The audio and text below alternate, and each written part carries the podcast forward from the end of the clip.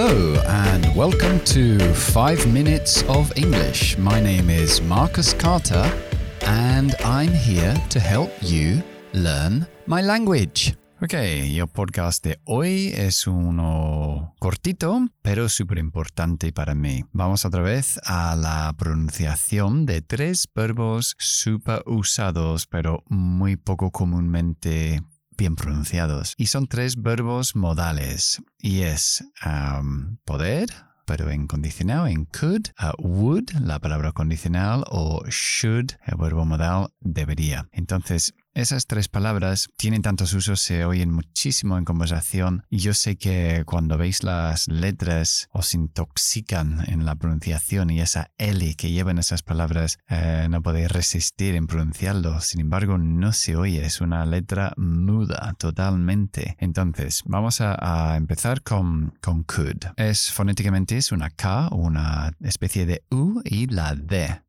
ahí al final. Y es un sonido muy cortito. Tres sonidos, la K, la U, la D. Could, could, could. Saco los labios y no muevo nada más. Could, could, could. Bien, por ejemplo, could you help me with my homework? ¿Podrías ayudarme con mi homework? Recuerda que could es el condicional de can. ¿Podrías ayudarme? Y el pasado de can. I could smell burning when I arrived home last night. Olía ha quemado cuando llegaba a casa anoche. I could. Dilo rápido, corto, seco. Could, could, could. Siguiente, uh, would. Igual, recuerda que la W cuando tienes que pronunciarlo empieza con la U. Mucha gente tiene problemas con este sonido y es would. U.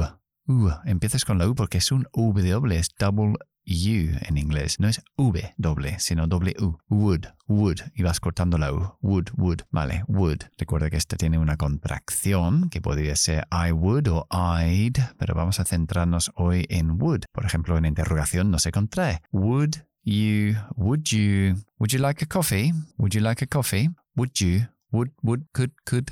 Muy cortos, muy secos. Y el último es should.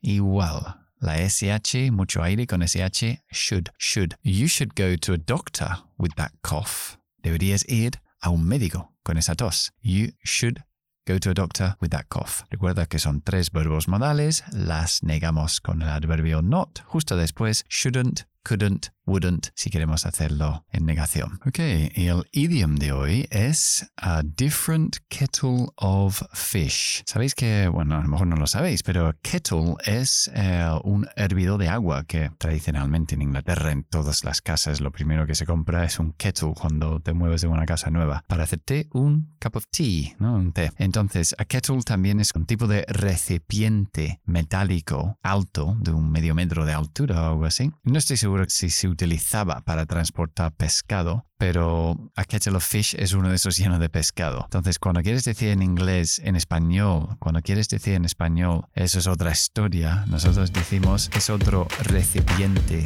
de estos de pescado. It's a different kettle of fish. For example, is football the same in the UK as in the United States? Oh no, it's a different kettle of fish. El fútbol en Estados Unidos es igual que en el Reino Unido. No, es otra historia. Ok, eso es por hoy. Recuerden que estoy en las plataformas Instagram y TikTok todos los días publicando cosas nuevas y diferentes. Y si no, pues nos veremos aquí en el siguiente podcast. Hasta entonces, bye bye.